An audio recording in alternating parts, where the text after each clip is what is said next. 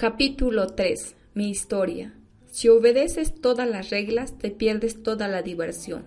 Catherine Hemburg. El mesero alcanzó a escuchar el comentario de Leslie y de inmediato se acercó a nuestra mesa llenando nuestras copas.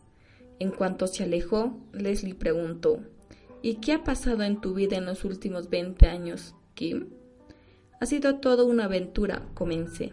Recuerdo que cuando tenía 13 años leí un libro sobre cuatro hombres y mujeres que viajaron por Europa. En sus últimos años de adolescencia, casi llegando a los 20, la historia describe de manera vivida las aventuras que encontraron en el camino, lo bueno y lo malo. Como en esa época vivía en Nueva Jersey, donde nací y me crié, donde nací y me crié, ese libro me abrió los ojos al hecho de que había un mundo más allá de Nueva Jersey, Nueva York y Pensilvania. Fue una de las razones por las que me mudé a Hawái. Recuerdo que tu familia vivía en Oregon, dijo Pat. Cuando tenía 14 años nos mudamos de Nueva Jersey a Nueva York, contesté. Fue mi primer vistazo al mundo de que existía fuera de la vida que yo conocía. Tuve una probadita de lo mucho que hay que ver en el mundo y decidí verlo. Así que cuando mis padres me preguntaron en dónde quería estudiar la universidad, dije Hawái. Pensé que sería un lugar fascinante para vivir y explorar. No sorprende que me preguntaran cuánto tiempo pasaba en el salón de clases y cuánto en la playa. Punto válido. Pero sabiendo que yo no era el estudiante modelo y que probablemente no tendría éxito en una universidad tradicional, Aceptaron el primer año, pensando que después sacaría de mi sistema ese asunto de Hawái y pensaría en serio en mi educación. Sí, dejaste Hawái, dijo Pat, pero regresaste. Así fue, reconocí. Como quería viajar, de hecho, me cambié de universidad cinco veces en cuatro años. Terminé graduándome en la de Hawái con un título en mercadotecnia. Soy la más pequeña de tres hijas y como mis padres nos mantuvieron a las tres durante la universidad, cuando recibí mi dinero lo envié a mis padres con una nota que decía Felicidades, ustedes merecen esto más que yo. Recuerdo haber conocido a tus padres en un viaje que hicieron a Honolulu, dijo Pat. ¿Eran tan divertidos? Soy muy afortunada, dije. Mis padres siempre han sido maravillosos ejemplos para mí. Desde que tengo uso de razón, siempre me dijeron que podía lograr cualquier cosa que quisiera. Ellos me animaron a pensar por mí misma y repitieron una y otra vez, lo más importante de todo es que seas feliz. Y ellos vivieron lo que me enseñaron.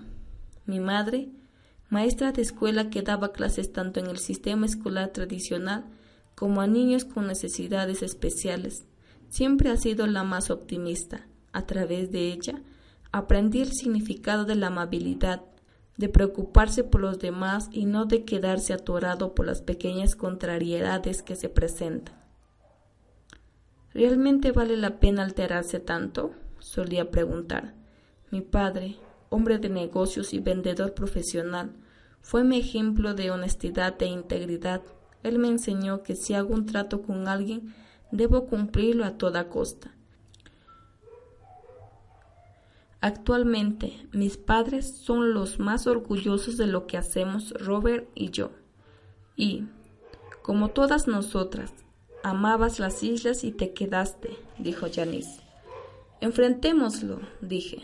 Todas éramos jóvenes, solteras, vivíamos en Honolulu y teníamos pocas responsabilidades. ¿Que no es amar? Es muy cierto, dijo Janice. Aquellos fueron tiempos muy divertidos. Mi primer empleo. Continué con mi historia. Mi primer empleo de tiempo completo fue en el departamento de medios de una de las agencias de publicidad más grandes de Honolulu. Era un empleo excelente. Como Honolulu es un lugar muy pequeño, conocí muy rápido a la comunidad publicitaria y era un poco muy divertido. Y era un grupo muy divertido. De la agencia pasé al otro lado del terreno de la publicidad y conseguí un puesto en ventas publicitarias. Ahí trabajaba la última vez que nos reunimos. Como tal vez recuerden, las ventas no eran algo innato en mí y no tenía ningún programa de entrenamiento en mi trabajo. Estaba literalmente de aprendiz allí. Tenía 25 años y dirigía una revista que servía a la comunidad de negocios de Honolulu. Mi objetivo principal era vender anuncios para la publicación. Tenía otros dos representantes de ventas trabajando para mí. Si no vendíamos, no había revista. Con cada número existía la presión de incrementar el número de anuncios respecto al anterior. Luchábamos cada mes y cada mes lo sacábamos adelante. Ahí estaba cuando tuvimos nuestro último almuerzo juntos en Honolulu. ¿A dónde te fuiste? preguntó Leslie. Estuve en la revista cerca de dos años y decidí que era el momento de un gran cambio. Mi plan era el siguiente. Paso uno, mudarme a Nueva York la meca de la publicidad para el mundo entero. Paso 2. Ascender por la escalera corporativa. Paso 3. Ser recompensada con la oficina de la esquina de Madison Avenue.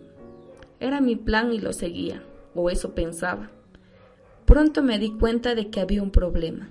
Resultó que para ascender por la escalera corporativa tendría que destacarme en atacar órdenes. Necesitaba ser una empleada ejemplar en seguir instrucciones y, como ustedes saben, realmente no me gusta que me digan qué hacer. La historia claramente ha demostrado que seguir instrucciones no es mi fuerte. ¿No mencioné que me despidieron dos veces de mi primer empleo? ¿O sí? De modo que decidí que era momento de pasar a un plan B. Acepté mi defecto de carácter. Era inútil trabajar para alguien más, pensé para mis adentros. Ya sé lo que haré. Seré mi propia jefa. Esto de inmediato me llevó a mi siguiente dilema. No sabía nada sobre cómo iniciar un negocio.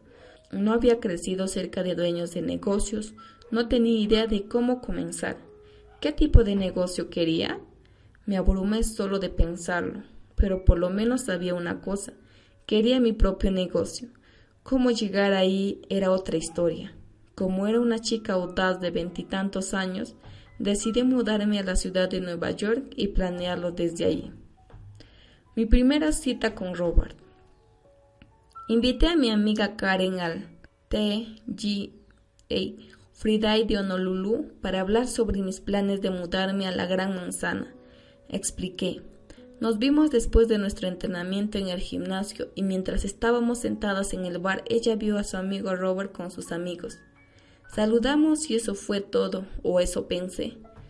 Para abreviar una larga historia, Robert me pidió que saliera con él durante casi seis meses. Yo seguía diciendo que no. Le expliqué que me estaba mudando a Nueva York y no podía pensar en una nueva relación. Para hacer más interesante el trama, resultó que Karen fue novia de Robert casi ocho años antes, así que Robert llamó por teléfono a mi amiga Karen y le dijo Karen, sé que tú y Kim son buenas amigas. ¿Me harías un favor? Karen dijo. Sé que tienes algo entre manos. ¿Qué quieres? Robert, como vendedor que es, dijo. Quiero una recomendación. Sabía que no era una llamada social, rió Karen. Bastante segura. Karen empezó a decirme lo maravilloso que era Robert. El problema era que hacía un trabajo de ventas tan bueno que ahora estoy convencida de que Robert le sigue gustando y como soy muy fiel con mis amigas, no iba a salir con alguien por quien ella aún sintiera algo. Así que pasaron otros dos meses. Proseguí con mi plan de mudarme a Nueva York. Ya para entonces, Karen me había convencido de que no estaba interesada en Robert en el plano sentimental. En los meses en que Robert estuvo en plena persecución, me envió flores, postales de sus viajes, tarjetas con notas personales y más flores Así que una tarde Robert me llamó al trabajo y me invitó a salir. Me intrigaba y me gustaban sus atenciones, así que dije, ¿qué tal hoy en la noche? De vuelta a las habilidades de Robert como vendedor, por las muchas llamadas que le hizo a Karen, descubrió mis dos cosas favoritas, buena champaña y paseos por la playa. Eso fue lo único que necesitó para poner en marcha el plan de nuestra primera velada juntos. Cuando me estacioné en la puerta del lujoso hotel frente a la playa Cabeza de Diamante, donde vivía Robert, el ballet abrió la puerta de mi pequeño Toyota Celicia color naranja y dijo, Usted debe ser Kim. Robert la espera. Permíteme llevarla a su apartamento. Entramos al vestíbulo y tomó el elevador hacia el apartamento de Robert. Abrió la puerta, entré y hablamos un poco. Luego bajamos las escaleras para llegar a Michelle uno de los restaurantes más finos de Honolulu, justo en la playa. El maitre se acercó. Señor Kiyosaki, tengo lista su mesa con vista a la playa y su champaña que está enfriando. Está bien, estaba impresionada. Mientras servían la champaña, el maitre reapareció para sugerir. Si quieren, ¿por qué no toman su champaña y dan un paseo por la orilla del mar? Está bien, ya es suficiente. Me conquistó y hemos estado juntos desde entonces. Socios de negocios a primera vista. En esa primera cita nos quedamos despiertos hasta las 3 de la mañana hablando. Todavía recuerdo la pregunta clave que me hizo Robert esa noche. ¿Qué quieres hacer con tu vida? De inmediato, de mi boca salieron las palabras, quiero tener mi propio negocio. No soy muy buena recibiendo órdenes y amo los negocios, así que parece que la solución para mí es tener uno propio. Su respuesta fue, yo te puedo ayudar con eso. Un mes después comenzamos juntos nuestro primer negocio juntos. Además de ser compañeros desde esa primera cita, hemos sido socios de negocios desde entonces. Esa noche, Robert me explicó el modelo de negocios que su padre rico le había enseñado. Dibujó este diagrama. Empleado, autoempleado, dueño y inversionista. Saqué una libreta de notas de mi bolso y copié el diagrama de los cuadrantes. Lo denomino cuadrante del flujo de dinero, dijo Robert. Representa los cuatro tipos de personas en el mundo de los negocios. E es para empleado, A es autoempleado, D es dueño y I es para inversionista. Justo en ese momento soy una E, dije. Y cuando vi por primera vez ese cuadrante pregunté a Robert, ¿Cuál es la diferencia entre una persona autoempleada y el dueño de un negocio? Robert explicó, de una persona autoempleada puede ser médico, contador, mecánico o cosmetóloga. es la dueña del negocio y trabaja en él. Los A con frecuencia son los únicos productores de ingreso en sus negocios. El dueño depende de otras personas que trabajan en el negocio y lo opera con buenos sistemas. Microsoft, Harley Davidson, Starbucks son ejemplos de D, dueño. Aquí está la diferencia entre los dos. Si una A se toma un mes de vacaciones, entonces su ingreso se detiene un mes. Cuando descansa, su ingreso también lo hace. Si una persona del cuadrante D toma un mes o un año de vacaciones, cuando regresa, su negocio estará funcionando igual o mejor que sin ella. Robert dijo. La clave para el cuadrante I o del inversionista es tener tu dinero trabajando para ti, de modo que tú no debas trabajar por el dinero. Así que idealmente quiero pasar del lado D al I del cuadrante. Cuando mi negocio me dé a ganar dinero, este yo, ahí yo no, mis inversiones hagan lo mismo, concluí. Ese es el plan, dijo Robert. Dos meses después iniciamos nuestro primer negocio juntos diseñábamos un logotipo con las palabras ganar, ganar, y lo bordamos en playeras y chamarras que vendíamos en varias conferencias, seminarios y convenciones a largo de Estados Unidos. El propósito de ese primer negocio fue generar ingresos y financiar nuestro viaje y colegiatura para asistir a esos programas educativos durante un año, mientras nos preparábamos para construir nuestro siguiente negocio. Nota. Cuando hablo con mujeres sobre negocios e inversión, las animo a pasar del lado E y A del cuadrante del flujo de dinero al lado D e I. Ahí es donde tus esfuerzos reciben mayor recompensa. En 1985, el año infernal. En diciembre de 1984, Vendimos todo lo que teníamos, que no era mucho, y dejamos Honolulu para empezar a construir nuestro negocio en el sur de California. No pasó mucho tiempo, cerca de dos meses para ser exactos, antes de que nos hubiéramos acabado el dinero que teníamos. Estábamos en bancarrota y sin trabajo. Nos faltaba mucho para lanzar nuestro negocio. Hubo veces en que incluso no teníamos ni un techo. Dormíamos en una Toyota Celicia golpeado Honestamente puedo decir que 1985 fue el peor año de nuestras vidas. ¿Cómo fue? preguntó Pat. ¿Han escuchado a alguien decir el dinero no compra la felicidad? pregunté. Por supuesto, dijo Leslie. Bueno, Puedo decirles de primera mano que el dinero te puede hacer miserable. Yo solía pensar que los ricos eran ávaros, malos y sin corazón, pero luego descubrí de primera mano que esas características de ninguna manera están reservadas para los acaudalados. Cuando Robert y yo no teníamos nada, discutíamos, nos culpábamos del uno al otro, surgió el resentimiento. Definitivamente no estábamos en nuestro mejor momento, nos sentimos muy estresados. La peor parte de mí fue que mi autoestima tocó fondo. Siempre fui una mujer muy optimista, feliz, decidida y segura de sí misma. Pero cuando pasamos por ese periodo abrumador, comencé a dudar de todo lo que conocía y en lo que creía, incluyendo mi habilidad para lograr cualquier cosa. Solía preguntarme, ¿de verdad sé algo?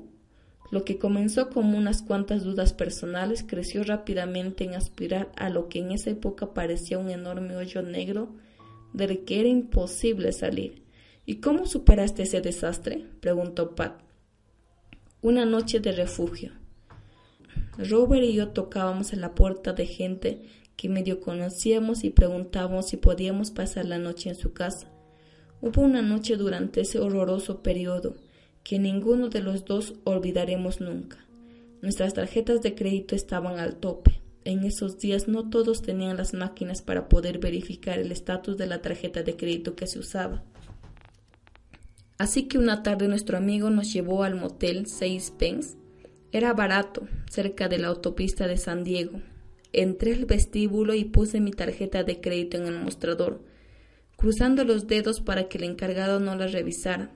Manualmente tomó una impresión de mi tarjeta y me entregó la llave de nuestra habitación. Me contuve de saltar de alegría justo allí, en el vestíbulo. Casi iba corriendo cuando crucé la puerta hacia el coche. Tenemos un cuarto, tenemos un cuarto, dije lo más fuerte que pudo sin que me oyera el empleado del hotel. Para muchos era un hotel barato. Para nosotros era una noche, era el cielo. Cruzamos la calle para llegar a Kentucky Fried Chicken y compramos una cubeta de pollo. Luego fuimos a la tienda de abarrotes y adquirimos un cartón de cerveza. Regresamos a nuestro cuarto, por fin, los dos solos. En ese momento todo estaba bien. Teníamos un refugio en medio de la tormenta. Esa noche simplemente nos abrazábamos sin saber qué nos depararía el, el día siguiente. Por lo menos por una noche estábamos bien. Estoy segura de que ni Robert ni yo habríamos superado ese año de no habernos tenido el uno al otro. Todo el tiempo, amigos y familiares nos decían ambos, ¿por qué no consiguen un empleo?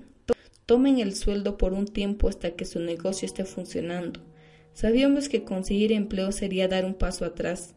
Habíamos llegado hasta ese punto, no renunciaríamos entonces. También sabíamos que si optáramos por la comodidad del sueldo, quizá nunca construiríamos nuestro negocio, viendo en retrospectiva. Nuestro motor fue esa horrible situación. Nos condujo a encontrar una forma de salir del desastre en que estábamos. Y la salida no fue fácil, pero no fue consiguiente un empleo. Estábamos decididos a construir nuestro negocio. Es tiempo de tomar el control. Continué. Finalmente llegamos al punto en que simplemente habíamos tenido demasiado de ese caos. Robert llegó a la conclusión de que nadie mejoraría su vida excepto él y de que era tiempo de tomar medidas drásticas. Yo dejé de sentir pena por mí misma, dejé de culpar a los demás por las circunstancias, y los dos simplemente decidimos controlar nuestro futuro y ponernos a trabajar, y eso hicimos. ¿De qué era su negocio? preguntó Janice. Construimos una compañía de educación enfocada al mundo empresarial, contesté mientras Robert construyó varios negocios en Honolulu antes de mudarnos a California. Estudió por años la forma en que aprende la gente y nuevos e innovadores métodos de enseñanza. Nuestro negocio creció a 11 oficinas en siete países del mundo. Constantemente estábamos de viaje, sobre todo en otros países. Leslie preguntó, ¿cuándo se casaron? Nos casamos en noviembre de 1986 en La Joya. California, dije. Al negocio de ninguna manera le estaba yendo de maravilla, pero podíamos ver un futuro más brillante. ¿Qué pasó con ese negocio? preguntó Pat. ¿Todavía la tienen?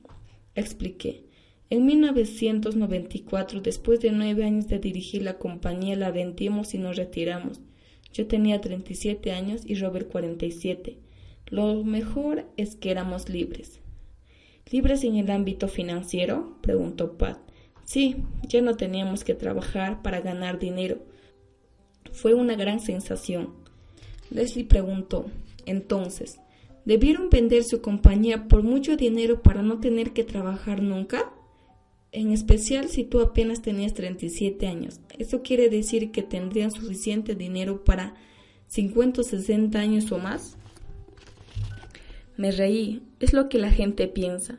No fue la venta de nuestra compañía la que nos permitió retirarnos. Si tuviéramos que depender de ese dinero para vivir, probablemente habríamos quemado el dinero en unos dos años.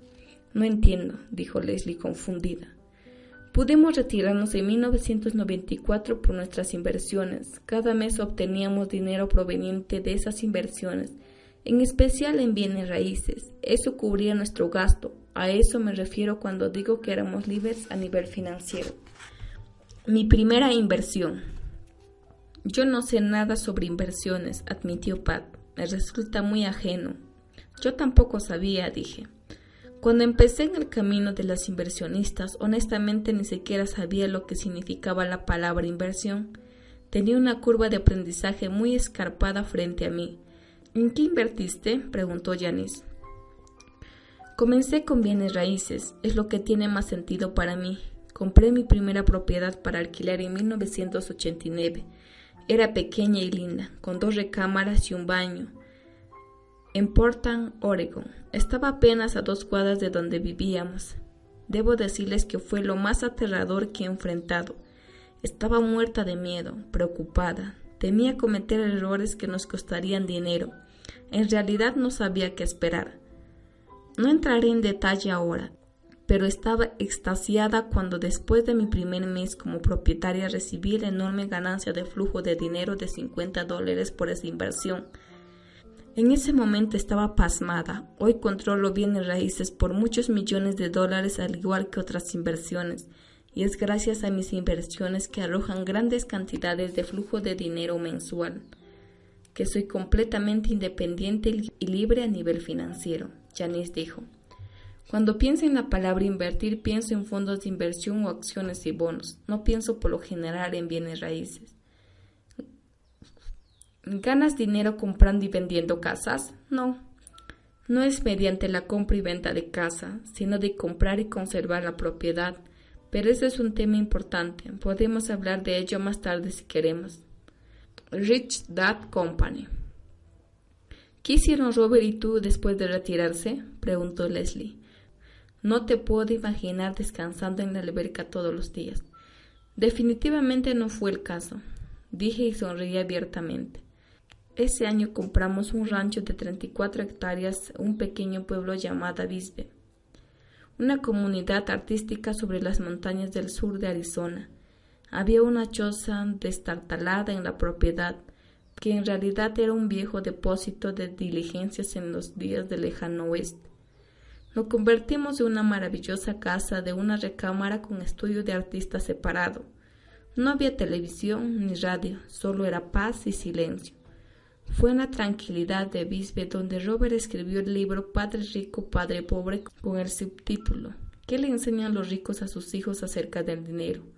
Que las clases media y pobre no. Mientras Robert escribía en Bisbee, yo estaba en Ponex convirtiendo un pequeño hotel en un edificio de apartamentos. Era la primera vez que lo hacía y me alegra decir que resultó un éxito. Y hablando de éxito, Padre Rico, Padre Pobre es ahora uno de los cuatro libros que han estado durante más tiempo en la lista de libros más vendidos de Nueva York Times. Antes del lanzamiento de Padre Rico, Padre Pobre, creamos un juego de mesa llamado Cash Flow 101. Diseñamos el juego para enseñar con detalle a la gente que hicimos para alcanzar libertad a nivel financiero al jugar, la gente obtiene experiencia de primera mano en inversiones y en manejo de su dinero. En el juego, el propósito es salir de la carrera de la rata, donde vive la mayor parte de la gente todos los días, y llegar al carril rápido, donde se encuentran las mayores inversiones. Y la clave para pasar de un carril a otro es algo llamado flujo de efectivo cuando el flujo que recibes de tus inversiones es mayor a tus gastos mensuales. Entonces estás fuera de la carrera de la rata. Robert, yo y nuestra socia de negocios, Sharon Lecher, publicamos Padre Rico, Padre Pobre. Imprimimos mil ejemplares del libro en abril de 1997. Para ser honesta, Pensamos que tendríamos regalos de Navidad que nos duraría los siguientes 10 años. Ninguna librería lo quería, ningún distribuidor estaba dispuesto a tocarlo. Ningún mayorista nos devolvía siquiera las llamadas, así que empezamos a venderlo nosotros mismos. El primer lugar donde lo pusimos a la venta fue en el lavado de autos de un amigo nuestro. Lo colocamos donde pudimos. El libro lentamente comenzó a vender. Se corrió el rumor y en dos años Padre Rico, Padre Pobre estaba en la lista de libros más vendidos del New York Times. Estábamos en las nubes. Francamente, no nos propusimos construir otra compañía, pero That Rich That Company ha crecido más de lo esperado.